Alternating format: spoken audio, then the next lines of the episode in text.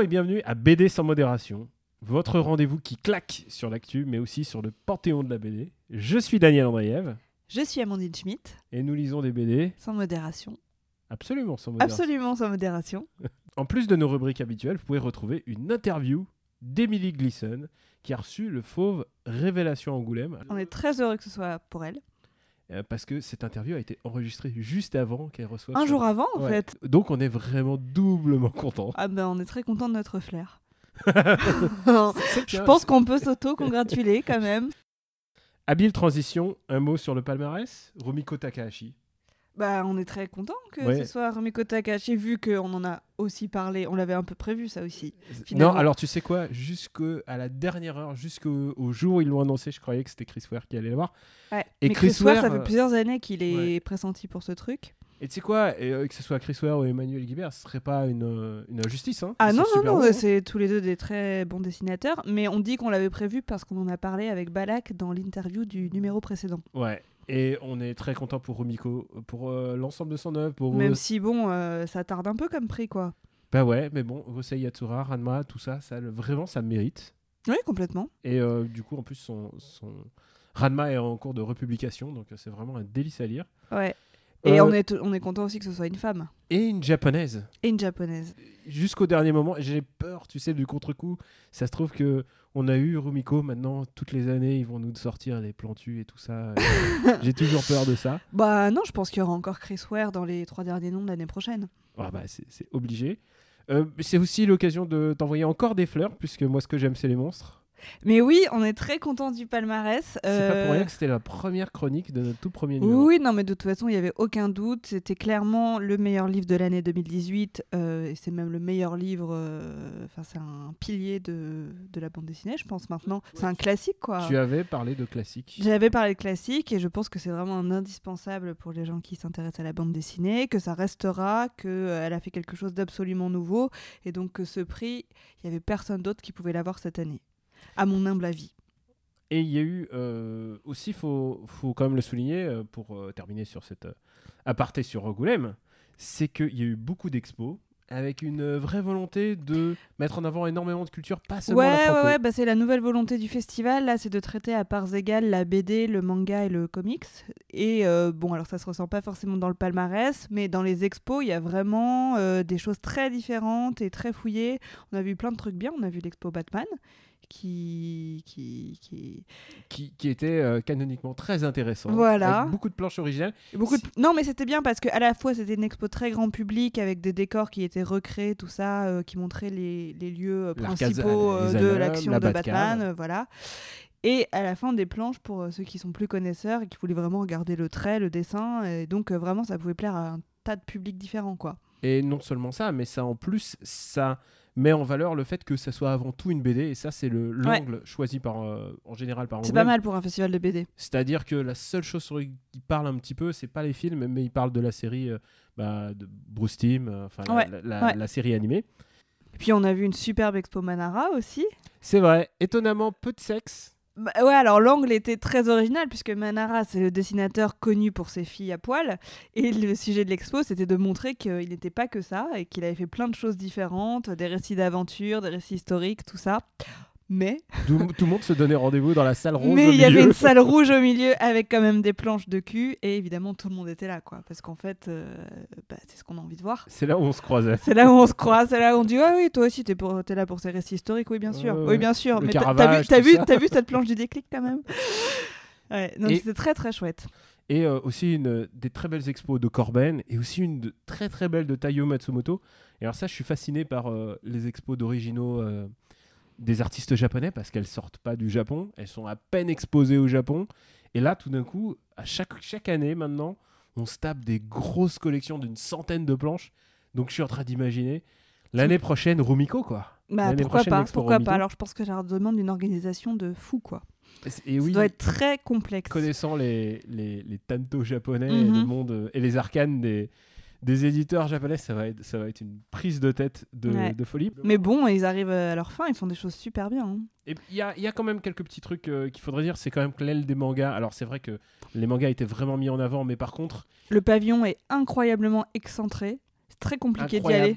Ouais, 50 minutes de marche peut-être? Bah, c'est beaucoup. Est-ce que dans un festival, t'as envie de perdre 50 minutes de marche? Alors oui, surtout qu'au bout d'un festival, t'es fatigué. Oui, après, euh, et puis bon, il y avait un système de navettes mis en place, mais il Ouais. n'était pas. euh, Bah c'est des navettes quoi, c'est des pas navettes, mais c'est pas très régulier. On savait pas trop comment ça fonctionnait.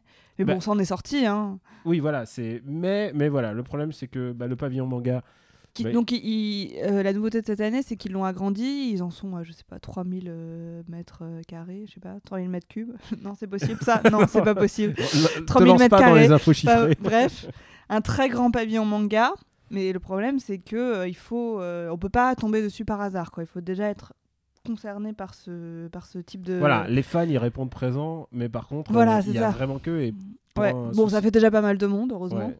Donc euh, bah il y a Et il y avait euh, une très belle expo Bernadette Després à proximité du pavillon manga. Bernadette Després, la dessinatrice de Tom Tom et Nana. Et euh, enfin, c'est vraiment une expo très chouette, très bien mise en scène, avec tous les petits objets qu'elle fabrique, euh, toutes les- ses planches. euh, Il y avait des tas d'enfants, évidemment. Et puis, il y avait aussi des Tom Tom et Nana réinterprétés par d'autres auteurs de BD. Donc, c'est très chouette. Et ce qui était très marrant, c'est que Bernadette Després squattait sa propre expo. Donc, on pouvait tout à fait tomber sur elle en visitant cette expo, ce qui est assez chouette. C'est pas le C'est cas mignon. de Corbin. on sent chaque année euh, vraiment du mieux. On sent surtout que euh, peut-être que Rumiko Takahashi est un peu le symbole de cette passation de Un génération. renouveau, ouais, complètement, complètement. En tout cas, euh, on croise les doigts. Et si on passait un peu à nos, à nos lectures, à nos focus, je te propose de commencer par. Écoute, on a parlé de Batman. Restez à l'écoute, on va parler de Batman à la fin de l'épisode. Je te propose de parler de Wonder Woman. Et plus précisément, euh, puisque tu sais que je suis un Grant Morrison fanboy absolu, de Wonder Woman Earth One. Et donc, qui s'appelle logiquement Terre 1 en En version français. française Mhm. donc édité chez Urban. Le premier volume est déjà disponible et le second volume, on imagine qu'il sera disponible cette année. Donc voilà euh, la sortie de Earth One volume 2. C'est bizarre, il faut, faut s'y habituer à le dire comme ça. Et c'est la deuxième partie d'une grande trilogie où euh, Grant Morrison réinvente, ou plutôt il se replonge dans ce qui fait la genèse de Wonder Woman, c'est-à-dire une histoire de à la fois de pouvoir, euh, de, de respect en fait. C'est ça le grand message De valeur. de valeur. Mhm. C'est ça le grand message de cette Wonder Woman. Cette Wonder Woman qui, euh, donc, désormais est chez les humains, elle est dans notre monde contemporain et elle doit affronter l'œil euh, extérieur et en même temps rester elle-même. C'est un, vrai, euh, c'est un vrai souci. Il y a une chose qui est belle à Grant Morrison, c'est qu'il n'oublie pas tout ce qui fait, faisait la, Le, le sel de Wonder Woman. le Wonder Woman, c'est-à-dire Depuis son origine. évidemment il y a des nazis, Il y a des nazis, il y a du bondage. Il y a, il y a une, euh, il y a une Fräulein, euh, il y a une Fräulein nazie que tu imagines qu'elle a passé ses week-ends à chasser des, des loups-garous nazis. Je- tu sens que c'est son hobby.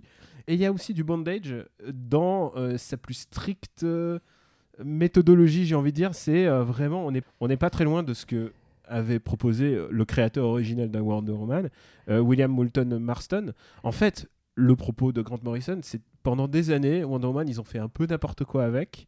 Et le jour où ils ont arrêté de faire le côté un peu sexuel, parce que c'est une vraie icône sexuelle, le jour où ils ont arrêté ça, bah, c'est devenu un peu n'importe quoi. Euh, lui, il y a un vrai retour aux sources dans cette BD. Mhm. Et alors, j'ai parlé de, de- passionnément du contenu, mais aussi le contenant. Yannick Paquette au dessin, Quel trait élégant. c'est Euh, assez phénoménal. C'est beau, hein. c'est très très beau. C'est vraiment beau. C'est ultra pensé, ultra réfléchi, très respectueux de tous ces personnages, y compris des méchants. Oui, c'est vrai. Et c'est assez fascinant en fait, parce que c'est des véritables tableaux qu'il fait en fait. Ouais, non, mais c'est ça. Il y a des vignettes avec Wonder Woman euh, qui montrent à quel point c'est une femme puissante, qui sont vraiment très belles, très bien faites.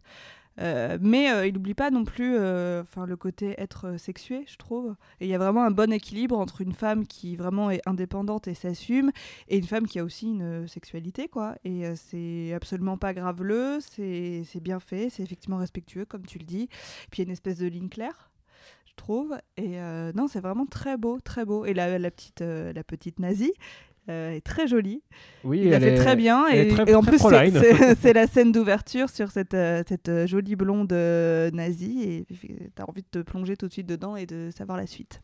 Grant Morrison, donc, il repuise dans le, le grand patrimoine de, bah, de Wonder Woman. On retrouve... Oui, parce que le projet, c'est Ouais. de refaire un récit canonique, en fait. C'est de un- reprendre Wonder Woman du début. c'est de faire un re- reboot accessible pour tout le monde en reprenant ce qui fait la source de Wonder Woman. Il convoque pas les méchants, c'est ça qui est paradoxal avec Wonder Woman, c'est que c'est une euh, super-héroïne qui est pas connue pour ses méchants, contrairement à Mm. Batman. Mm. Euh, bah, les nazis, euh, c'est des très bons méchants, mais euh, voilà, il fallait un personnage de, de Fraulein. Euh, euh, J'ai oublié son nom, c'est Paola ou- Oh oui, Paola Von, Paola von, von Strauber, peu importe. elle a- elle a Von un- Strudel. et c'est assez intéressant parce qu'il y a aussi des personnages qui parlent aux fans, genre il y a Maxwell Lord, et ça, ça, me- ça me parle en tant que grand lecteur de- du monde d'ici. Il ne s'éva- il ne s'égare pas, il ne, ne convoque pas les autres personnages. Il montre que Wonder Man peut soutenir une histoire canonique, une histoire importante, juste avec elle, et, euh, et c'est choses qui font qu'elle est Wonder Woman, c'est-à-dire les bracelets, Le lasso, le lasso. le- l'avion invisible. Voilà, c'est le genre de choses que, euh, par exemple, le, à chaque fois je reparle, mais bon, Batman, euh, Batman v Superman, c'est des choses que Batman v Superman oublie, puisque euh, dans le film Wonder Woman, elle prend l'avion de ligne, et là je me dis, mais merde, Mais elle a un avion putain d'avion, c'est son- c'est tout le putain de, de, truc de Wonder Woman, Ouais. c'est d'avoir un avion invisible. Mhm. Donc voilà, c'est très Après, très moi, beau. ce que je trouve intéressant par rapport au tome 1, c'est que le tome 1, donc on avait beaucoup l'histoire de l'île des Amazones où elles vivent en harmonie, en paix, tout ça. Et là, c'est un peu Wonder Woman qui se lance dans le monde extérieur. Et en fait, on voit Wonder Woman qui passe d'une utopie qui, qui marche hyper bien, qui en harmonie, à euh, transposer ce projet de société au monde euh, des hommes, enfin au monde réel. Et, euh, et là, ça passe moins bien. Et ce que je trouve très intéressant, c'est que on va tout le temps la remettre en question, en fait. Tous les enfin, pratiquement tous les personnages qu'elle croise lui disent Mais attends, euh, une société peut pas être dirigée par des femmes. euh, mais attends, de toute façon, toi, t'es super canon. pourquoi ça parlerait aux autres femmes d'aller dire qu'elles peuvent être libres et indépendantes et fières d'elles? Et ça, je trouve ça intéressant, même si après, je trouve qu'il y a beaucoup de sujets abordés et qui sont parfois un peu Ça va- effleurés. ça va très vite. Ça va très vite Tu sens qu'il est limité dans le nombre de tu sens qu'il est limité, mais qui tient quand même à faire entrer des tas de sujets de société actuels euh, dans le discours de Wonder Woman. Et euh, euh, Wonder Woman, elle se présente vraiment comme un, rôle modèle, quoi. Elle Et devient ambassadrice de elle devient une ambassadrice. C'est voilà, une icône féministe, vraiment comme comme elle a été pensée au début, en fait. Et c'est ça qui fait en fait fait la grande qualité de ce, ce bouquin, donc qui devrait sortir au courant de l'année. Je, Oui, parce que là, tu Ouais. parles de l'édition américaine, quand je même. passe dans l'édition américaine du numéro 2. Est-ce qu'on a le droit de faire ça Moi, je fais ça. à nos auditeurs Moi, je fais ça, y a pas de souci. Bon, il sortira cette année. Ouais. Mais je voulais en parler. Je me suis dit, c'est. Le premier était sorti chez Urban Comics. Voilà. Mm. Et donc, le deuxième aussi. Mm. Donc, euh, courant d'année. C'est vraiment un- du très, très, très beau bouquin. Et euh, c'est à recommander. Et surtout, c'est accessible à tout le monde, même y a Même une- si vous n'êtes pas connaisseur. même si vous n'êtes pas connaisseur. Et, euh, et j'ai envie de dire, même à partir d'un certain âge, en fait, parce qu'il n'y a rien de, il y a rien de, c'est vraiment sexuel dans son dans son approche. C'est des personnages très sexués, mais je pense que c'est accessible aux plus jeunes. Oui, disons que peut-être que les gens plus adultes peuvent avoir une seconde lecture du propos, euh, voir euh, le lasso magique comme une entrave bien intéressante, euh, voir hum, la boule dans la bouche comme quelque chose qui n'est pas fait que pour entraver les méchants. Voilà, après, euh, Oui, après quand, on est, quand on est enfant, on voit peut-être pas tout ça. Peut-être, peut-être pas. Alors, tu vas nous parler d'une autre icône, Euh, oui, une, autre, icône, qui- sexuée. ah oui, oui, c'est- dans on, un autre style. on a dit on est un programme chargé, euh, chargé. Écoute, c'est, c'est- on va sortir pas longtemps avant la Saint-Valentin, donc euh, voilà, ça va donner des idées aux gens. Voilà. Donc moi je voulais parler de City Hunter Rebirth et j'ai pensé à ça parce que évidemment ça ne vous a pas échappé que Nicky Larson est au cinéma actuellement. Je crois que personne n'a pu. en- Ils font la tournée des bars, ils font la tournée. Ouais, ils font la tournée de toutes les émissions de télé, c'est impossible d'être passé à côté. Alors moi j'ai pas encore vu le film donc je ne sais pas ce qu'il vaut, je vous avoue que On ne rentrera pas dans ce débat. Mais en tout cas, s'il y a un truc cool autour de Nicky Larson à regarder en ce moment, c'est City Hunter Rebirth. Donc c'est un manga qui paraît chez Kiun. Et c'est donc un reboot aussi, un peu. Enfin non, c'est une réinterprétation de Nicky Larson. Si on veut être très spécifique pour les fans Ah de oui. manga, c'est un isekai. C'est un isekai, Ça veut dire que c'est un monde un monde alternatif. un monde alternatif dans lequel, et ça c'est important, un personnage va être plongé dans un autre monde. Et c'est l'histoire bah, Donc coup, là, c'est l'histoire d'une euh, d'une femme qui s'appelle Kaori, euh, qui, est, qui a 40 ans à peu près, qui est absolument fan de Nicky Larson, de cet univers. Bon, alors je dis Nicky Larson, mais euh, il n'y a jamais le nom Nicky Non, Larson dans le manga. hein, c'est Ryo Saeba, voilà. Euh, et donc elle est amoureuse de lui, elle a tous les mangas, elle a des posters, elle embrasse des posters le soir et tout, elle est célibataire, euh, elle a que ça à faire quoi. C'est une otaque. C'est une otaque, femme. Et un jour, elle se retrouve propulsée euh, dans le Shinjuku des années 80 et dans l'univers de Nicky Larson en fait. Et du coup, bah, elle se met à rencontrer Nicky Larson, à rencontrer Laura. Alors pardon, je donne les noms avec lesquels j'ai grandi. tu, tu es excusée, moi. Ouais, je suis excusée. Et euh, donc elle les rencontre, elle est complètement euh, bouleversée, elle est super contente et euh, elle se met à revivre les aventures qu'ils ont déjà vécues, mais avec eux. Donc c'est hyper marrant. Je trouve que c'est un super bon procédé pour faire du fan service en fait, puisque euh, toi, le lecteur qui a grandi avec Nicky Larson, bah, tu revis ces histoires de Nicky Larson et tu es en admiration, mais en fait tu le vis à travers euh, ce personnage-là. Et en plus, ce qui est marrant, c'est qu'elle connaît évidemment toutes les intrigues et que du coup elle va intervenir, évidemment, échanger tout. Et, euh, c'est hyper drôle, quoi. Vraiment, c'est très bien fait. C'est ce qui est marrant aussi, c'est que du coup, ça permet de, bah, de redécouvrir ces personnages. Euh, tu vois, Laura, elle est hyper gentille en fait, elle la prend sous son aile, elle l'aide, tout ça. Nicky Larson, il est sympa, mais il est quand même euh, obsédé par les filles, comme on le Il sait. obsédé par les filles et en même temps, c'est quand même un détective malin. Il Ouais. dit non, il y a un truc Et il chelou dit avec ah, il y a un truc bizarre, mais t'es quand même mignonne. hein. Donc voilà, c'est vraiment. euh, Oui, parce qu'elle elle est, elle se réincarne dans une jeune ah oui, fille. dans une, et- oui, j'ai pas... dit ça, dans une lycéenne, dans, Dans une, une lycéenne, lycéenne. en uniforme, Voilà. comme il se doit. Non, parce Et- qu'elle allait pas se réincarner en meuf de 40 ans, quoi. Ouais. Il y a- Il y a un ça moment- reste du Tsukasa Ojo. Donc, Ouais. il faut juste dire que c'est dessiné par euh, Sokura Nishiki. Et alors, il y a un truc qui me paraît intéressant, c'est que on voit beaucoup en ce moment de mangas un peu copycat. C'est-à-dire, euh, on reprend, par exemple, il y a Dragon Ball Super en ce moment. Mm. C'est-à-dire des mangas qui sont faits à la manière d'eux. Et il y a toute une génération de dessinateurs qui ont grandi avec le trait de Toriyama, qui ont grandi avec le trait de Tsukasa Ojo. Et ces mecs-là, ils sont prêts à faire la même chose. Veulent- si on leur demande, ils sont prêts. Et là, je trouve que Là, c'est- plus malin que ça. je trouve que non seulement c'est malin, mais je trouve que d'abord le trait, il est Le vraiment- trait est très bien reproduit. On est. on- Et il y a un truc que je trouve en tant que fan de City Hunter, euh, si, tu- si tu me permets, c'est que ça reprend exactement le trait du milieu de la série. C'est-à-dire genre vers le volume, pas du milieu, mais peut-être Le trait de la maturité, Le quoi. trait à partir du volume 10, à partir du moment où tu fais ah putain Tsukasa Ojo il déchire en fait. Mm. Et pourquoi je fais référence? C'est parce que moi j'ai commencé avec le volume 11 très précisément, c'est un de mes premiers mangas en japonais que j'ai jamais acheté. Ouais. Et et- et il y a des références à ce manga-là. Et quand elle dit, quand elle dit avec, sa, avec son mokoli, avec son coucou, enfin avec son sexe, il va briser la poutre. C'est, une référence à tout premier manga que je lisais. et je trouve ça génial d'être à ce point Oui, parce qu'on a spécifique, l'épisode de la poutre dans ce volume-là. puisque Mm. il se fait coincer entre une poutre et, Et le toit Et le toit, euh, parce qu'il voit un magazine de cul. Et normalement, avec la puissance de son mokoli, il arrive à péter la poutre. C'est aussi con que ça en a l'air. Ouais, c'est aussi con que ça en a l'air. Est-ce que l'humour de Nicky Larson, City Hunter, ça a pas vieilli à tes yeux ou est-ce que ça fait marche toujours?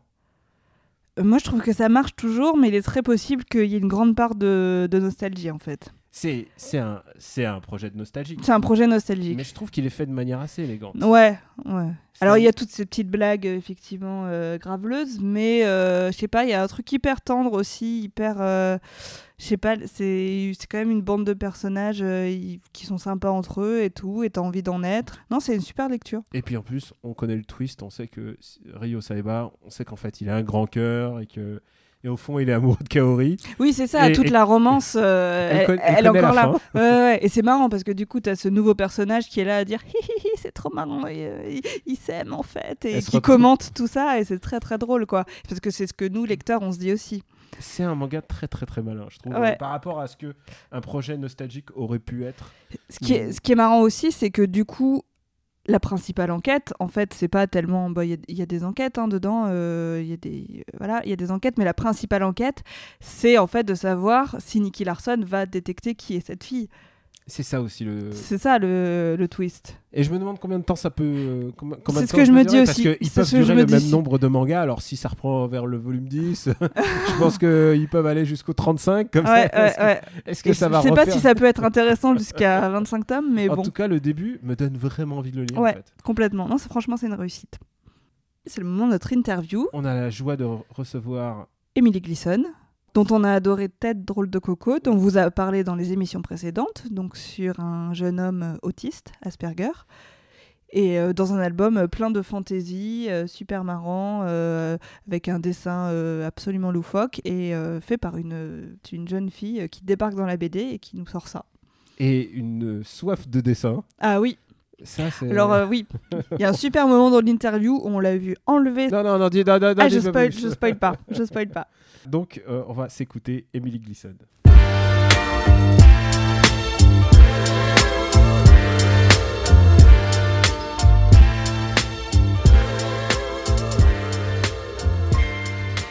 Euh, donc on est très heureux de recevoir Emily Gleason, euh, dont on a beaucoup aimé la BD euh, Tête drôle de coco. Donc Tête drôle de coco, ça parle du quotidien d'un jeune homme qui est autiste, qui est absolument dynamique et monté sur ressort, Qui, Qui est a- drôle. qui est très drôle, qui a ses petites habitudes et qui voit son quotidien bouleversé par une panne de métro. Alors c'est un album qui a eu beaucoup de soutien de la part de la presse, qui a été assez commenté, assez aimé, assez apprécié, et à tel point qu'il se retrouve dans la sélection du Festival d'Angoulême cette année, alors qu'on a une très jeune autrice et que c'est une petite maison d'édition puisque c'est Atrabile. Donc nous on a eu envie de savoir qui était euh, Emily Gleason. Donc Emily, est-ce que tu peux te présenter pour commencer? Oui, alors je bon, Émilie Glisson, euh, je suis blonde aux yeux bleus, belgo-mexicaine, j'adore dessiner, rire et chanter. et euh, je travaille de jour dans une maison d'édition de bande dessinée, ça et là. Et de nuit, je dessine pour la presse, pour la jeunesse et pour euh, mes projets personnels. Donc, tu as les deux casquettes, en fait. Ouais, ai tu travailles des, des deux côtés de la barrière, en fait. Ce qui est génial parce que ça me permet de connaître tous les rouages, euh, tout ce qui est relation avec les libraires, avec les représentants, avec les imprimeurs, qui est quand on est auteur, on n'a aucune idée en fait de ce que c'est, de ce- la, la suite du livre. On sort en fait des arts déco, on sait juste faire une planche à 4 et la scanner à peu près proprement et c'est tout quoi. Donc euh, ouais, je pense que ça m'a beaucoup apporté pour le coup. Et alors, pourquoi tu as eu envie de raconter l'histoire de Ted? Euh, c'est vraiment né d'une espèce de d'impuissance, de mal-être et de, euh, de, de haine que je pouvais euh, ressentir vis-à-vis de cette situation dont on pouvait rien faire. Enfin, mes parents étaient au bord, euh, au bord du gouffre, quoi. Les voir pleurer tous les soirs, c'est pas très drôle. Et, euh, Donc, Oui, alors il faut préciser que c'est inspiré de l'histoire de ton frère, oui. c'est ça? Alors mon frère, petit, il a 3 ans de moins que moi et, euh, et c'est donc euh, aux Arts décoratifs de Strasbourg, là où j'ai étudié pendant 5 ans. Bon, on a un diplôme à la fin, faut montrer un projet à peu près fini et, euh, et j'avais rien, moi. J'avais genre 5 projets mais complètement absurdes de Mika qui pète ou de trucs qui jouent. Enfin, vraiment euh, nul et je me suis dit non, enfin, si je fais de la BD, si j'ai étudié et perdu autant de temps. euh, pendant 5 ans, c'est beaucoup. Je me suis dit autant essayer de faire quelque chose qui puisse apporter aux gens, aux lecteurs et à moi-même. Et euh, donc j'ai décidé de parler de ça. Ce qui a été très dur, c'est que je voyais que le mauvais côté de, de la situation. Enfin, euh, ça a été donc très dur. Et, euh, et mon challenge était bon. euh, essayer d'en faire un truc drôle qui ne parle pas, qui soit pas euh, rabâcheur, euh, qui n'aille pas dans le pathos. Et euh, je suis donc l'idée de TED est arrivée. TED, qui est l'acronyme de trouble envahissant du, dé- du développement, qui représente donc l'autisme Asperger, qui est euh, l'autisme de haut niveau, qui n'est pas physique sinon mental. Donc euh, les personnes qui le sont sont souvent catégorisées plutôt timides ou un peu bizarres, mais euh, c'est encore très méconnu en France. D'accord. Donc l'idée de faire un ton un peu humoristique, c'était là dès le départ. Ah ouais, ouais, ouais. J'en ai besoin. En fait, euh, dans mon travail, je pense que le côté un peu carnavalesque, euh, rigolo, euh, coloré, qui explose, se retrouve, quoi que soit le sujet. Donc, souvent en presse, par exemple, on vient me, chercher pour des sujets déprimants, de suicide collectif ou autre, en me disant Ouais, ce serait bien que tu fasses une petite ilu un peu pop-up pour remonter le moral des lecteurs. Et, et ça me plaît vachement, en fait. Essayer de traduire donc à l'image des, des choses tristes veux- à la base. Tu veux dire que c'est un peu ton style, en fait, de faire quelque chose de très coloré à partir d'un sujet assez sombre, en fait? Exactement. Voilà. Et c'est un tr- côté un peu 60s aussi. Est-ce que tu as des inspirations de ce côté-là? Alors, euh, qu'est-ce qui se passait dans les années 60 La drogue, le sexe. Les hippies et tout. Ouais. Non, 70. Les Beatles, quoi. les Ça Beatles. un Ah, penser oh à là ça. Alors les Beatles, ouais, pour l'anecdote, je les écoutais avant même d'être né parce que mon père mettait un casque sur le ventre de ma mère pour que j'en sois imprégnée et, euh, et je, et je le suis à mort. Si vous voulez voir mes chaussettes, ce sont des chaussettes Beatles. Je Ah ouais me réveille Beatles, je dors Beatles. Je suis fan de John Lennon, ça a été mon dieu pendant. euh, À 14 ans, je me suis inventé une religion, c'était le John Lennonisme. et j'écoutais un album Beatles dès qu'il m'arrivait quelque chose de beau. Donc oui, on peut dire que c'est une référence euh, assez inconsciente, c'est la première fois que j'y réfléchis. Sinon, euh, c'est vraiment tout ce qui est cartoon, quoi, vraiment. Donc tout ce qui est Tex Avery, tout ce qui est les vieux Disney, euh, Silly Symphonies et autres que j'ai découvert il y a peu et je vois les liens qu'il y avait. euh, Enfin, ouais, ouais, ouais, ouais. Et alors, euh, moi, ce qui m'a frappé, par exemple, c'est qu'on apprend plein de choses sur, cette, euh, sur ce trouble. Euh, par exemple, tout ce qui est les petits smileys pour représenter les émotions, ça, c'est un vrai truc que, que tu as vécu, que ta famille a vécu Mais, Plus que ça, c'est l'impression que j'ai, c'est ce qu'on vit nous, et non pas une personne Asperger, parce que jouer un portable, jouer à n'importe quelle conversation, on, ne fait même plus l'effort de décrire ce qu'on ressent ou ce qu'on est, le mm. smiley va parler pour nous. Mm-hmm. Et c'est employé donc, dans les cours de théâtre ou dans les, éducations pour personnes Asperger pour leur faire comprendre justement quelles sont les différentes euh, émotions que l'on vit. Et euh, ça se prêtait très bien les situations que j'ai dessinées parce que c'est tellement euh, infime, enfin les, les, nuances sont tellement extrêmes et il y en a tellement que, que c'est très compliqué pour une personne Asperger de savoir comment réagir exactement face à une situation précise. et les smileys sont vraiment là pour les aider. Et du coup, Amandine l'a rappelé, une grosse, euh, vraiment une, euh, un accueil critique ultra favorable. Moi, je me demandais comment l'a accueilli ta famille, en fait. Oui, ils sont ultra fiers de moi. Et ah alors, ma mère a fait sa petite revue de presse, elle découpe, euh, bah, comme dans les films, elle a déjà son album avec tous mes trucs. Il va falloir qu'elle enregistre des MP3 pour nous. ouais. Mon père, mon père est mexicain, donc il connaît, je pense, 3 millions de Mexicains là-bas et il en parle. donc ça, ça, devient presque international un peu partout et c'est vraiment de la fierté qu'ils éprouvent, ce que je, ce que je voulais d'eux à la base. Et, ton frangin du coup. Alors, c'est ça la. Alors, euh, mon frangin, il, bah, il, lit pas. Il ne lit que des dictionnaires ou des encyclopédies de cinéma, c'est sa passion. Et euh, le livre, il voulait pas que je le fasse à la base. Bon, je lui ai demandé bêtement, genre, est-ce que je peux faire un livre sur toi? Il m'a dit non. J'ai fait, bon, je vais quand même le faire. Euh, et maintenant que c'est sorti, j'essaye d'avoir des conversations avec lui en disant que c'est pas sur lui, c'est vraiment une fiction. Je voulais pas me mettre à nu non plus ni mettre ma famille euh, à nu et euh, lui il comprend. En fait, il s'en fiche un peu, je dirais. Il n'a aucun intérêt sur ma BD. Euh.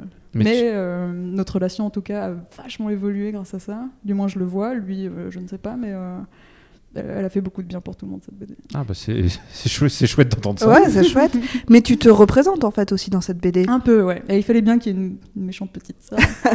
et je me représente, mais je voulais pas non plus. Euh, parce que je, déteste l'autobiographie en soi, donc j'en fais peut-être inconsciemment. Et je me dis que la fiction est géniale parce que c'est plus simple pour le lecteur de s'identifier plutôt que de dire voilà, ça c'est mon frère, mon frère est autiste. Non, ça j'aurais détesté euh, mm. faire quelque chose de très didactique. Ça fait comédie française.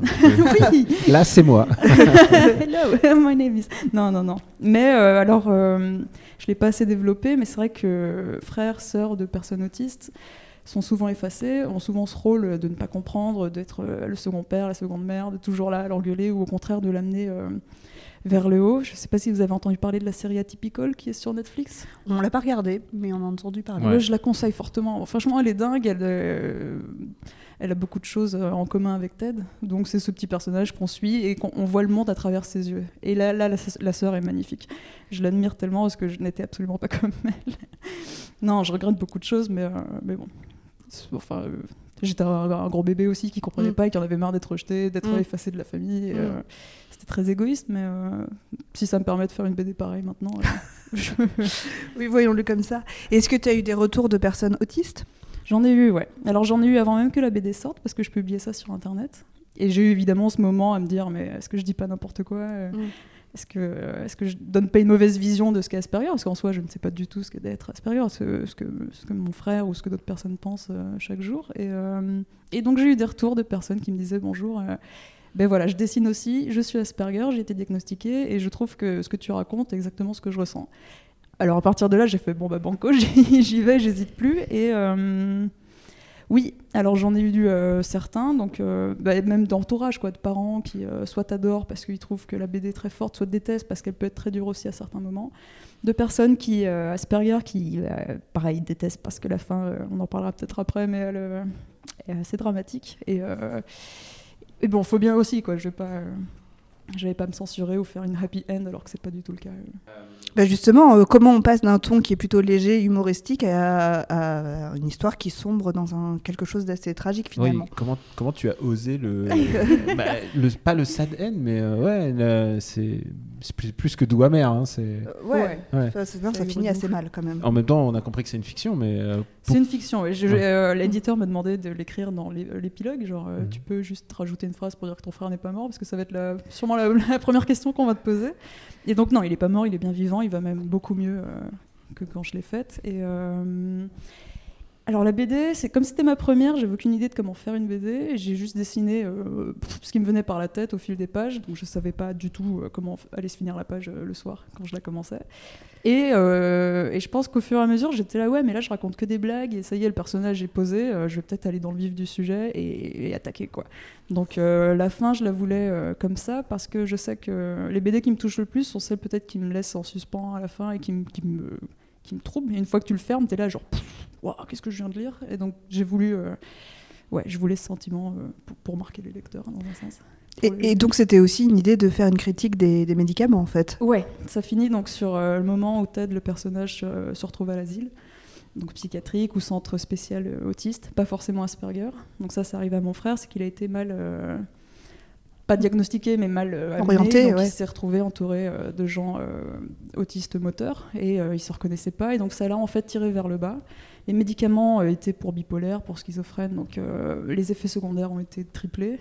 Et, euh, et bon, tous les tocs, tout ce que je raconte à la fin sont, sont avérés et euh, ce sont des séquelles qu'il aura, qu'il aura maintenant à vie. Et donc cette métaphore que je voulais à la fin, c'était vraiment pour montrer qu'il y a aussi un point de non-retour et que euh, maintenant on doit vivre avec les, euh, les choses qu'on nous a infligées par manque de connaissances des médecins français euh, à qui on s'était adressé à l'époque. Quand le médecin dit à, ma- à- à la, à la mère de Ted que c'est une mode américaine Asperger, c'est euh, ça arrivait en 2000, euh, 2016 quoi tout ça. Donc euh, C'est fou. ah ouais, ouais, on est super énervé parce qu'il suffit d'aller en Belgique, au Canada, pour Mm. voir à quel point tout évolue. Enfin, ils sont à un point dix fois plus, plus, plus loin que nous. Bon, là, ça bouge, hein, j'ai pas le droit de trop critiquer non plus. euh, il y a, bah, ça bouge de Non, plus en plus y a- en France. Les Non, mais centres c'est aussi- intéressant, C'est s'ouvrent, aussi important. Et puis Ouais. aussi, surtout, euh, à mon sens, c'est aussi qu'il faut en parler hein. Ouais. parce que Pour que ça bouge. pour que ça bouge et surtout pour pas les rendre invisibles justement, euh, de rappeler qu'ils existent quoi. Exact, exact. Et, euh, et donc en parler de toutes les manières possibles. Et Ted, je voulais vraiment quelque chose. euh, donc tu rentres, tu rigoles, et à la fin tu prends conscience, quoi. Pas quelque chose, euh, une BD où avant même de la lire, tu te dis ah, ok, je vais apprendre des trucs, euh, blablabla. Enfin, ouais, non, je voulais pas ça. Et après, le contraste est d'autant plus saisissant avec ce graphisme totalement coloré, dynamique et enjoué. Et waouh, tu, tu prends cher quoi d'un coup. Ouais. je voulais pas trop déprimer le lecteur. non, c'est pas déprimant. C'est pas déprimant, mais c'est fort quoi. C'est très très drôle, mais c'est Oui. C'est euh, Mais ça, mais c'est ça basé dit quelque sur- chose de sérieux aussi. réalité, ouais. Un ami à moi m'a dit qu'il il avait ressenti une émotion qu'il avait jamais ressentie avant, qui est le, le rimu. Donc tu ris et tu es ému. Ah oui Tu peux genre rire euh, d'une d'une phrase et pleurer par la suite. Et Mm. je trouve ça super mignon. Ah, Il y a tellement de gens qui essaient de le faire dans les comédies Ah ouais, françaises. pas. Est-ce que ça fait pas euh, un, je veux dire un double emploi du temps à gérer C'est pas compliqué pour toi C'est pas 5 jours intenses là? Alors, euh, bah, Stéphane, au début, là, je commence à fatiguer un peu, mais euh, On est que le deuxième, le deuxième, deuxième jour jour. au bout de deux ans, là, ça va plus. J'ai besoin de dormir, de manger. Mais euh, le dessin, c'est pas comme un boulot. C'est vrai que je peux vraiment rester 6 heures assise à dessiner devant des séries ou en écoutant des podcasts et euh, je le sens pas passer, quoi. Donc c'est même une pause, quoi. J'ai besoin de dessiner euh, chaque jour, du moins, pour pas me sentir frustrée. euh. Je sais pas comment l'expliquer, c'est peut-être même pas très modeste de dire ça, mais j'ai- besoin de dessiner, sinon je deviens irascible et, euh, et, et vide en moi, c'est super bizarre. Mais en même temps, c'est le rythme que j'avais aux Arts Déco pendant 5 ans. Je me levais à 8 heures, je dessinais jusqu'à minuit, puis je m'endormais, puis je me levais, et c'était ça pendant que. enfin, oui, les vacances, je dessine, en voyage, je dessine, dans le train, je dessine. Même derrière le stand l'année passée, c'est là que j'ai commencé à écrire les, les dialogues de Ted euh, en tenant le stand de ça. et là. Ah oui? Oui. Ah, C'est marrant. Je peux pas sortir sans carnet, je peux pas. euh, Mm. sinon, je, je dirais, Oh, si j'ai une idée, qu'est-ce que je fais euh Mm. un jour, j'ai écrit sur le mur parce que j'étais dans mon lit à 5h du mat, j'ai une idée et je l'ai écrit. Donc j'ai un crayon dans l'oreille qui me sert vraiment tout le temps. J'allais dire. C'est un vrai crayon. Elle vient d'enlever un crayon de son. Je viens de l'enlever. oui. de son oreille percée. Pardon, j'aurais dû prévenir. euh. Ah non, mais c'est incroyable. J'ai remarqué tout à l'heure, je me disais, tiens, c'est original comme boucle d'oreille. Surtout que tu n'en as que dans une oreille. Je me suis dit, tiens, Eh, c'est bah, original. ça j'ai toujours voulu mettre une gomme en me disant tiens, ça fera la part des choses. Puis en fait, non. non Parce que les gens les mettent sur l'oreille d'habitude. Oui, c'est on pas dans l'oreille. Et un crayon gomme, tu vois, ça risque de te faire mal si tu l'enlèves. Alors que. Ça risque d'arracher l'oreille. Et donc, t'as pas écrit sur le mur un- une nuit d'inspiration. Oui, évidemment, j'ai pas réussi à relire ce que j'avais écrit le lendemain, Mais. euh, Sur le coup, ça paraissait génial. ouais, ouais, ouais. ouais, ouais, Faut que je note. Je suis des gribouillis. Et donc, tu as vraiment ça dans le sang, le, le dessin, c'est vraiment viscéral, quoi. Je pense, ouais. Mais- mais- Tu dessines depuis toute petite? Ouais, ouais, je suis, bah, je suis née avec un crayon dans le. non, non, non, non, mais euh, oui, j'étais un cancre à l'école parce que euh, je, je suis retombée sur mes cours du collège et de primaire, c'est que des dessins dans les marges euh, et pas de cours du tout, j'écoutais pas. Donc quand j'étais acceptée en école d'art et au lycée d'art euh, pour faire art plastique euh, option lourde, bah, bah, ça a été un bonheur dingue. Et là, j'étais la première de classe, aucun Ah oui. souci. Ah oui. Tout ce qui touche à l'art, ouais. Et c'est incroyable cette hype de l'école de Strasbourg. C'est dingue, hein. On a énormément de grands noms qui, a- qui en sortent. Je sais pas, t'as trouvé l'enseignement chouette? Mais ouais, ouais, alors il y a une cohésion en fait avec les gens avec qui tu grandis aussi. Donc les profs sont là pour te diriger. Euh, si tu arrives à bien leur parler, avoir des relations euh, fortes avec eux, ça peut aller plus loin où ils vont vraiment te suivre, te donner des, enfin, des vrais conseils. Quoi. Il- pas, euh, tout est constructif là-dedans. Ce qui nous aide beaucoup, c'est l'opportunité d'avoir des ateliers gratuits, que ce soit sérigraphie, gravure, on peut même faire de, de l'émaillerie, du verre, enfin, et, d'avoir un espace où, tout est à portée de main. Mhm. Et ça, c'est c'est dingue. Et puis Strasbourg est la plus belle ville de France. Moi, je viens de Strasbourg, euh, je suis d'accord. Ouais, ah bon. bah alors, ouais. Non, elle est dingue. Elle est Et, dingue. et donc, t'as fait de l'émaillerie, euh, des, des- je sais pas, du Ouais, ouais, ouais. T'as tapé sur des métaux, ouais, ouais, des c'était trucs J'ai comme ça. soufflé du verre, t'as c'était soufflé du verre. Il y, a- il y a tout, hein, atelier macramé, tout ce que tu veux. Du bois. J'ai fait ma propre flûte. Elle sonnait faux, mais à mort, mais euh, moi j'étais heureuse, ouais. C'est c'est marrant quand même. Mais du coup, pour passer euh, du côté euh, relations presse, Yes. est-ce que tu as fait une euh, cursus particulier? Si vraiment je suis intéressé, comment tu as fait? Ta bifurqué Mais un beaucoup de chance, je dirais. Non, pas du tout. Alors, la première fois, j'avais contacté Serge Evanzik, l'éditeur, en disant Ouais, je suis bien des arts déco, j'aimerais venir pour six mois. Bon, il était gentil, il a dit Non, c'est pas possible, on prend que des gens qui sortent de, bah, de ouais, cursus de édition, etc. Puis j'ai eu un Erasmus, non, enfin une espèce de projet où je suis partie trois mois aux États-Unis pour voir toute la scène de comics et de bande dessinée là-bas. Donc j'avais, euh, bon, j'ai une première BD qui est sortie aux États-Unis euh, en 2015, qui est sur un Mickey qui j'en ai honte, mais, euh, mais au moins elle m'a permis de donc d'aller voir, d'aller au Mocha, d'aller au Cake, d'aller à Chicago, à New York, etc. et de rencontrer toute la scène artistique des États-Unis. Et je suis revenue voir Serge avec par mail et je lui ai dit bon bah voilà, je connais un peu plus, je parle trois langues, j'essaie de me vendre un maximum sans parler du fait que j'y connais rien en tout ce qui est édition et presse. Et je crois que c'est le côté euh, où j'ai déjà un pied dans, dans l'illustration qui lui a plu. Euh, J'adore parler anglais, euh, enfin m'occuper des auteurs, c'est un plaisir tous les jours aussi. Et euh, donc c'est plus pour ma personnalité que pour mon cursus. Mais pourquoi cette maison d'édition-là, en particulier? bah, Bêtement, j'avais lu Mon ami Damer. Ah oui. Et c'est peut-être bizarre à dire, mais j'ai retrouvé beaucoup de mon frère dans le personnage. Ah, c'est une. BD qui m'a choquée à mort. Enfin, Ouais. Je l'ai refermée justement, j'étais là genre. Et, Donc, c'est une euh, BD sur un tueur en série qui s'appelle Jeffrey Dahmer. Ouais, l'un des Mm. plus grands. euh, c'est un peu le du trou de, voilà, des États-Unis. Et, euh, et en fait, j'adorais cette idée de montrer des bandes dessinées étrangères non francophones à notre public, d'amener ça. Enfin, là, on a des auteurs qui viennent de Thaïlande, de Brésil, de Mhm. Corée du Sud, et euh, c'est vraiment dingue parce que c'est pas donné non plus euh, un peu plus maintenant parce que les, les éditions non plus, euh, c'est plus facile de faire de la traduction. Mais euh, bon, j'ai des, des, des origines qui viennent un peu de partout et qui m'ont. Enfin, je me suis retrouvée dans cette, dans cette maison d'édition.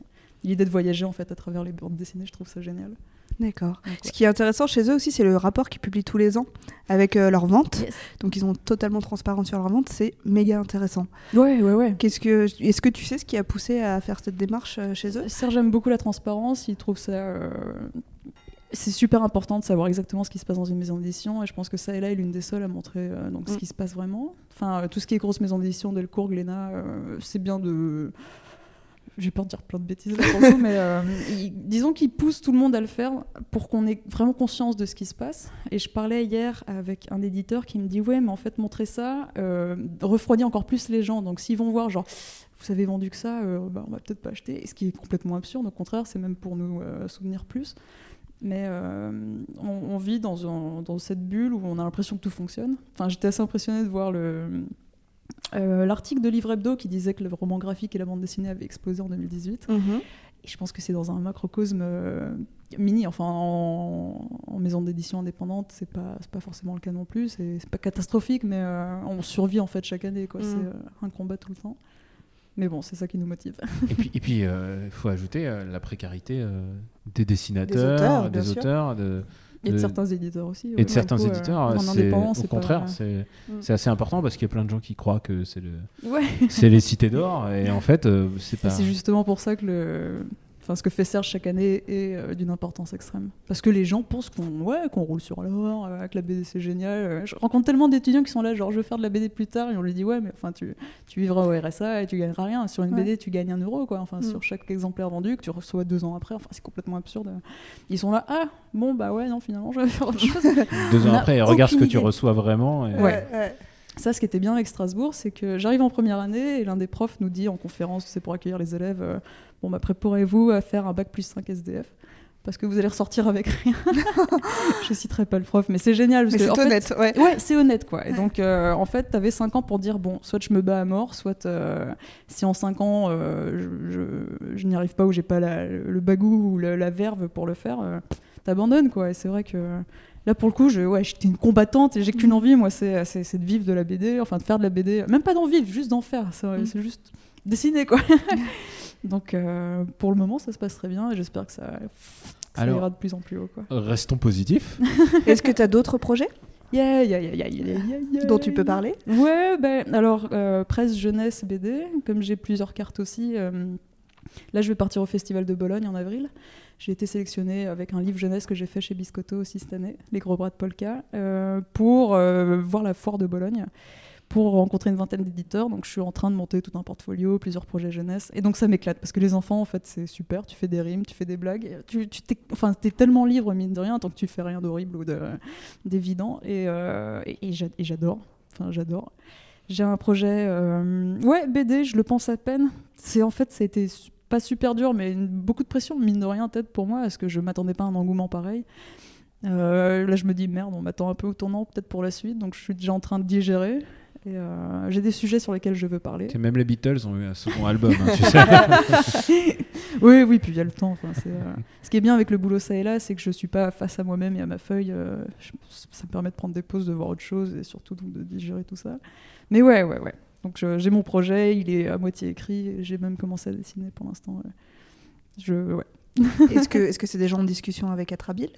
Ou avec Bah quelqu'un ouais, d'autre putain, mais à Traville, c'est la meilleure maison d'édition sur Terre. Non, mais alors Daniel et Julien, euh, les deux avec qui j'ai euh, vachement euh, discuté, dialogué, sont, sont incroyables. Je- enfin, je les adore. Je sais pas comment le dire, je sais pas comment les remercier. Parce que j'ai quand même approché Daniel il y a deux ans avec un PDF base dev de 25 pages en disant Bon, je sais pas du tout comment ça finit, mais euh, voilà, ce serait bien que vous me disiez ce que vous en pensiez. Comme une étudiante, quoi, parce que pareil, on sait pas du tout comment euh, Mm. démarcher euh, nos projets, on nous apprend pas vraiment ça en cours. Et euh, ouais, ouais, Daniel était là, genre, Hmm, je sais pas, on va peut-être pas le faire, mais ce serait bien que tu continues quand même. Et il m'a dit ça, genre, pendant un an, donc la BD était faite sans qu'il m'ait dit oui ou non. Et puis voilà, quoi, donc ça s'est fait, et, euh, et mine de rien, il m'a quand même suivi tout le long, donc. euh, non, il est, il est incroyable. Il a exactement fait euh, un objet qui nous plaît à tous les deux et je, je les aime. Je les aime tellement. Euh, moi, j'avais une question purement pratique. Est-ce que tu as un studio euh, de dessin ou est-ce que tu utilises ton. Non, À quel moment tu switches, tu changes de casquette Euh, J'ai un studio à Paris. Non, même. oh, je travaille sur mon lit des fois. Enfin, euh, je travaille en mangeant, donc sur ma table de cuisine. J'ai juste un ordi qui est constamment allumé sur Netflix ou Arte ou euh, sur Claude François. Je l'avoue, j'aime beaucoup Claude François. je chante des fois en dessinant, ça me permet de. Tu sais, c'est un peu comme les nains euh, de Blanche Neige. euh, Enfin bref. C'est Et, stimulant. euh, ouais, l'idée d'atelier ou de studio ou de devoir marcher ailleurs pour dessiner alors que je peux le faire chez moi, je suis. euh, non, ça m'intéresse pas. Je sais que, enfin, ça me manque beaucoup de Strasbourg, c'est qu'on se retrouvait entre potes, on était 5-6 et on dessinait toute la nuit. Euh, à Paris, c'est bien plus dur. Enfin, c'est super dur de se retrouver ou d'avoir un espace pour faire ça tout bêtement. Donc, j'ai, je suis assez solitaire peut-être quand je dessine aussi. Donc euh, là, pour l'instant, ça va super bien. J'aime bien être chez moi et si je suis crevée, j'ai juste à faire hop et je suis dans mon lit. Et tu travailles essentiellement sur papier ou euh, parce que euh, aujourd'hui la plupart des dessinateurs euh, ils passent à la tablette. Tu as l'air d'être très contact papier. euh, Ah ouais, je veux dire, ouais. on parle Je à quelqu'un qui a un crayon Dans euh, l'oreille Dans l'oreille. Il faudrait un pen tablette euh, dans deux ans. Ça rentre pas là.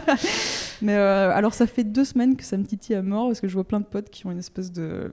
Sure. De synthique. Enfin, je sais Ouais. même pas, je cherche et je, je tape synthique sur Google et je suis là, c'est un autre monde pour moi. euh. Synthic. voilà. It- Je fais pas de Intuos pub, Synthic, c'est vraiment exact. tous les dessinateurs ont ça Mais dans oui, le studio. Et, et en fait, je pense que j'ai envie d'en acheter une juste pour le fun, alors que j'ai besoin de papier. J'ai besoin de voir exactement la taille de mon dessin, euh, de revenir, enfin tout ce qui est tablette, tout ce qui est revenu, euh, le- la texture. Quoi. Je travaille Mhm. beaucoup au pastel gras, au Posca, aux couleurs euh, aussi, et je trouve qu'il y a un truc. euh, alors ça, c'est encore les Arts déco qui m'ont appris ça, et c'est génial. C'est que l'original a une importance folle, quoi. qu'on qu'on perd justement avec euh, l'idée de tablette où tu fais un dessin, tu l'effaces et il disparaît jamais.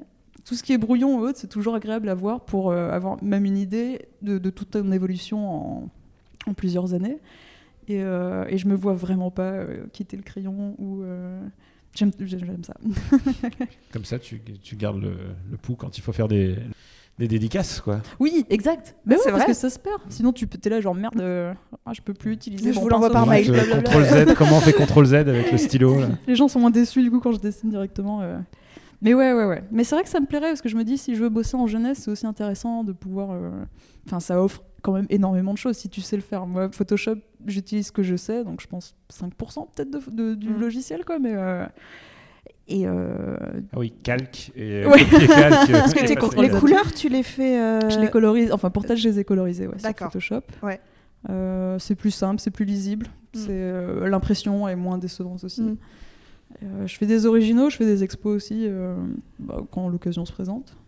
Juste pour cette idée donc de, de garder ça, Ouais. de pouvoir en vendre parce que bon, on, fait plus de pactole en vendant un original qu'en faisant une BD de 3 ans, ça c'est euh, assez terrible. Mais bon. Mais c'est c'est devenu un marché et c'est devenu aussi un truc qui permet aux dessinateurs de souffler. Ouais, et ça c'est cool, ouais. J'ai euh, entendu dire qu'effectivement maintenant les planches de BD se vendent de plus en plus, quoi, et que c'est super. Oh pour oui. oh oui. Bah écoute, on te souhaite de bonnes dédicaces. Carrément, et un bon Merci beaucoup. festival.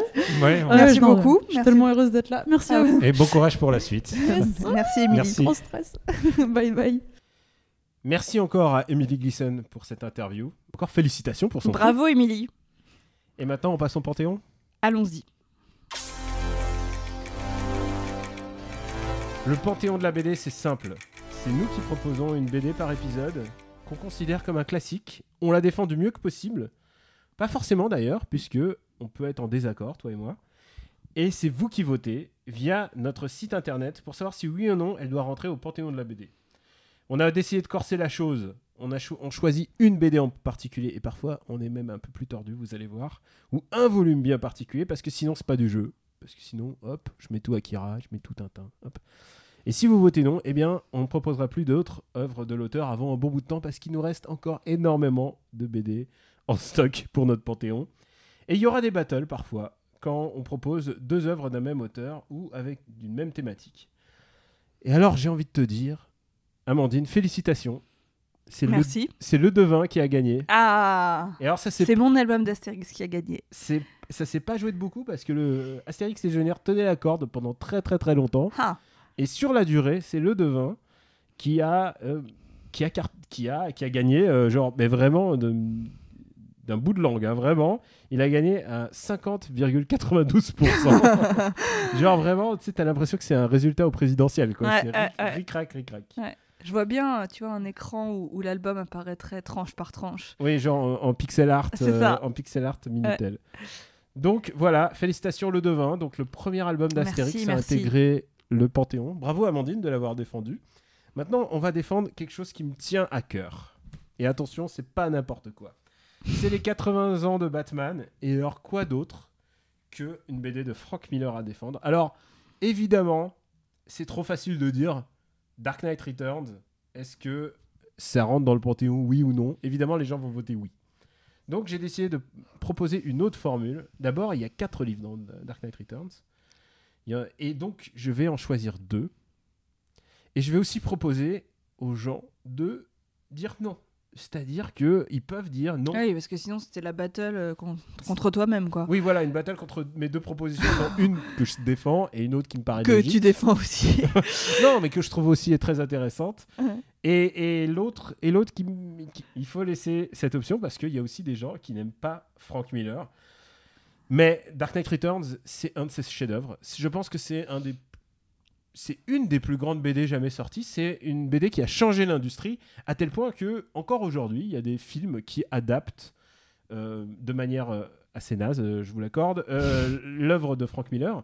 Et Frank Miller, à l'époque, il faut se remettre en, dans le contexte. Frank Miller, il a juste 29 piges. Frank Miller a révolutionné la BD à juste 29 ans.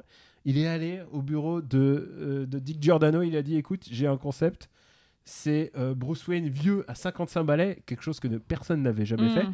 Il a littéralement inventé ce qui s'appelle le Elseworld aujourd'hui, c'est un nom commercial pour dire les mondes parallèles.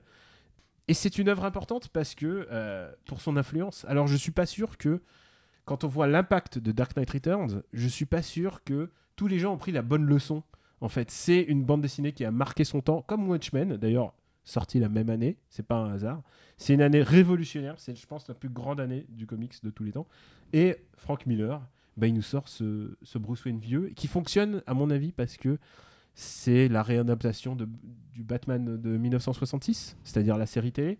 Pour tous les gens à l'époque, encore à l'époque, c'était euh, pif paf boum, Mm. c'était un- une série pop quoi. Et il en a fait une série vieille. L'idée de base, c'était, il s'imaginait pas qu'il avait 30 ans et 30 ans c'était l'âge de Batman. Il était coincé sur 30 ans. Il s'est dit mais je vais être plus vieux que Batman maintenant. Comment je vais faire? Et ben c'est pour ça que cette BD est née. Voilà comment on va départager les bouquins. Il y a quatre bouquins. Mon préféré, je vous le dis tout de suite, c'est le deuxième.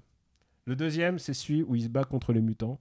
C'est celui où il se bat, il se bat dans la boue. Donc c'est déjà quelque chose de d'assez sympathique. Il y a quand même cette punchline euh, assez improbable où il fait This isn't a mud hole.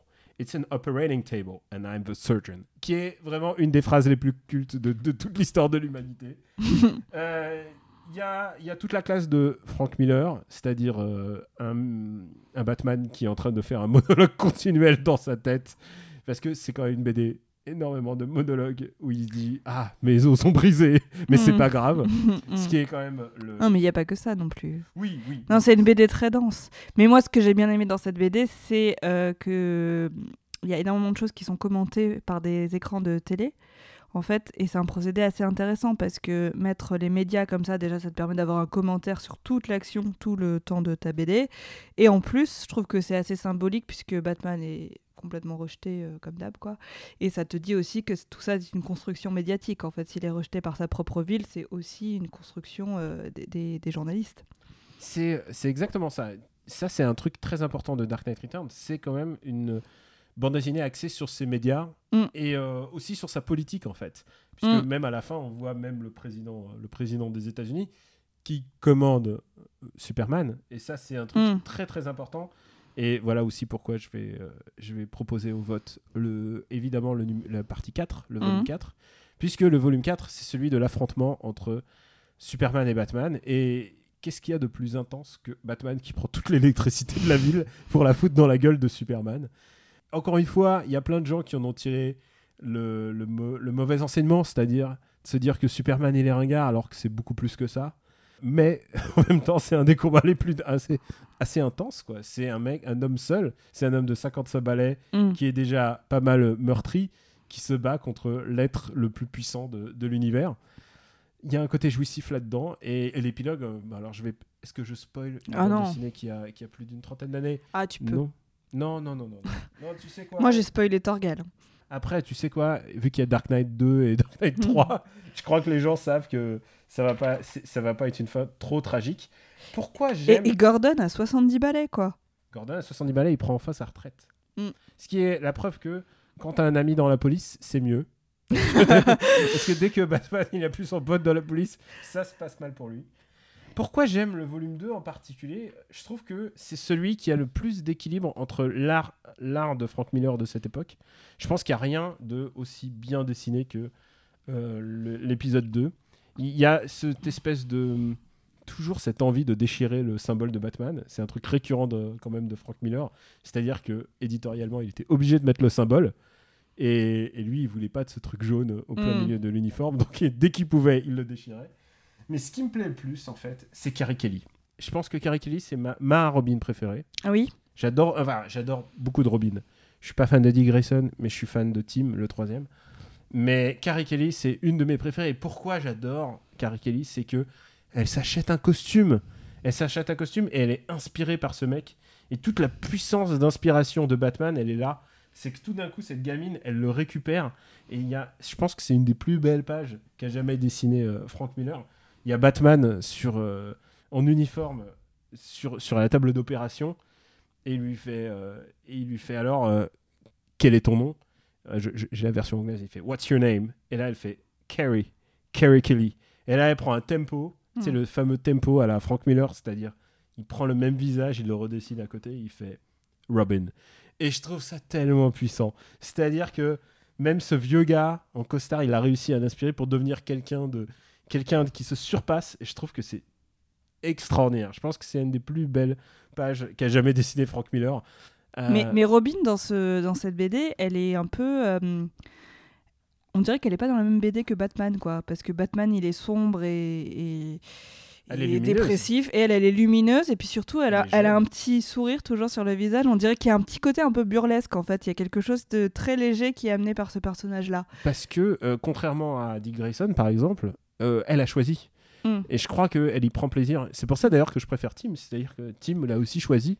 Et j'aime bien les Robins qui sont pas motivés forcément par le drame. Et, euh, et qui sont motivés aussi par le plaisir de suivre Batman. Et c'est aussi ça qui, à mon avis, fait que Robin est un personnage passionnant. C'est que Robin, c'est nous en fait. On veut tous être Batman, mais en fait, Robin, c'est plutôt nous. On veut tous accompagner Batman. On pourra jamais être Batman. Mais tu peux être Tim, tu peux être Carrie Kelly. Et c'est Mm. ça le propos de cette, de cette planche. Voilà, donc euh, je propose Dark Knight Returns au Panthéon. Je pense que c'est une des BD les plus importantes qui ait jamais été dessinée. Rien que ça. oui là vous n'avez pas la pression pour voter Non, non, non, mais chacun fait ce qu'il veut. Mais euh, voilà, je vous laisse l'occasion aussi de, euh, bah, de sanctionner Dark Knight Returns. C'est-à-dire, vous pouvez aussi dire que non, non, Dark Knight Returns, on n'en veut pas. Pour vos raisons. Euh, je pense essentiellement parce que Frank mais justifiez-vous sur quatre pages Non, non. mais tu vois, Frank Miller est aussi un, un, un loustic qui est parti en vrille. Tu vois, il y a eu le Frank Miller de 300 et c'est la dernière fois qu'on l'a vu à peu près sain d'esprit. Hmm. Et, euh, et c'est pas pour rien qu'Angoulême, on lui disait non, juste des Ouais, questions sur que Frank- Batman. ouais. Frank Miller était Angoulême Donc voilà, vous avez le choix. Vous avez soit le numéro 2, donc euh, l'introduction de la nouvelle Robin, ou le numéro 4, Batman qui défonce la gueule de Superman. Voilà, vous choisissez, soit pacifiste, soit violent. Non, c'est vrai que le volume 2, il est aussi très très violent. Mais pourquoi j'aime aussi le volume 2 C'est parce qu'il est vraiment très très très beau et qu'à la fin, bah, il était pris par les délais. Et je pense que punk rock comme il était euh, déjà à l'époque, Frank Miller, il a dit on, s'en bat les steaks des délais et c'est pour ça qu'il prenait du retard. Mais c'est ça qui est important euh, dans les bandes dessinées, dans les comics, c'est que parfois ils sont soumis à une telle pression que tout d'un coup, bah, ils se surpassent. Et je pense que la, la fin se surpasse. Je pense que Frank Miller, s'il n'avait pas eu les, la pression, bah, il n'aurait jamais fait une telle BD. Donc voilà, je voilà. Et, et c'est une BD tellement mythique que ça a inspiré d'autres auteurs, puisque moi, en fait, euh, j'ai commencé par découvrir la réinterprétation avant de découvrir l'œuvre originale, puisqu'il... euh, Est-ce que tu te souviens de la BD Charlie Chan Ok Chie? Ah ben oui. C'était une histoire de Singapour euh, racontée à travers différents styles de BD, et il y avait une parodie de euh, Dark Knight Returns, Il a un avec style- euh, les petits écrans de télé, il a un justement, style et... caractéristique. Ouais. et donc je trouve ça marrant que ce soit repris euh, par d'autres auteurs ensuite. Donc euh, votez Batman, quoi qu'il arrive. c'est tout pour cet épisode. Amandine, où peut-on te retrouver? On peut me retrouver dans les colonnes de l'Obs et aussi sur Twitter au pseudo Amande Chérie. Et pour ma part, c'est Daniel Andreev, donc Camille Robotique sur Twitter. Vous pouvez me retrouver évidemment sur After Eight, Super Ciné Battle, et puis euh, tout un tas d'autres podcasts. Les gens me demandent toujours pour MDR quand est-ce que ça revient? J'ai envie de dire patience. Rassurez-vous, un jour on va parler de Nicky Larson. Merci euh, de nous laisser des étoiles sur iTunes, ça aide au référencement de ce podcast. Merci de vous abonner euh, sur vos différentes plateformes, puisqu'on est toujours disponible sur toutes les formes de, toutes les plateformes que vous pouvez imaginer, euh, sur Spotify. Merci aussi de voter, c'est sur notre compte internet bdsansmodération.fr. Vous pouvez voter et donc décider du sort de Dark Knight Returns, car s'il y a bien une BD qui mérite d'être Panthéon, c'est Dark Knight Returns, j'assiste. On vous embrasse très fort et on vous dit à la prochaine À la prochaine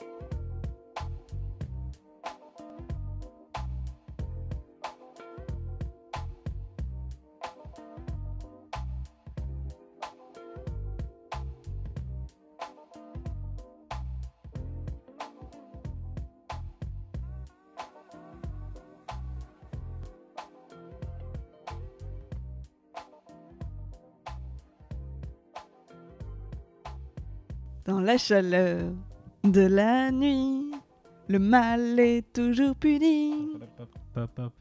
Aucun danger ne l'impressionne. Euh, la deuxième phrase, je ne sais plus. Et la justice Non, euh, c'est pas le passionne. Nicky. Alors, dis-moi, si la justice le passionne, C'est quoi son cursus? C'est quoi ça Surtout si la fille est mignonne. Nicky Larson ne craint personne. Une production RPU.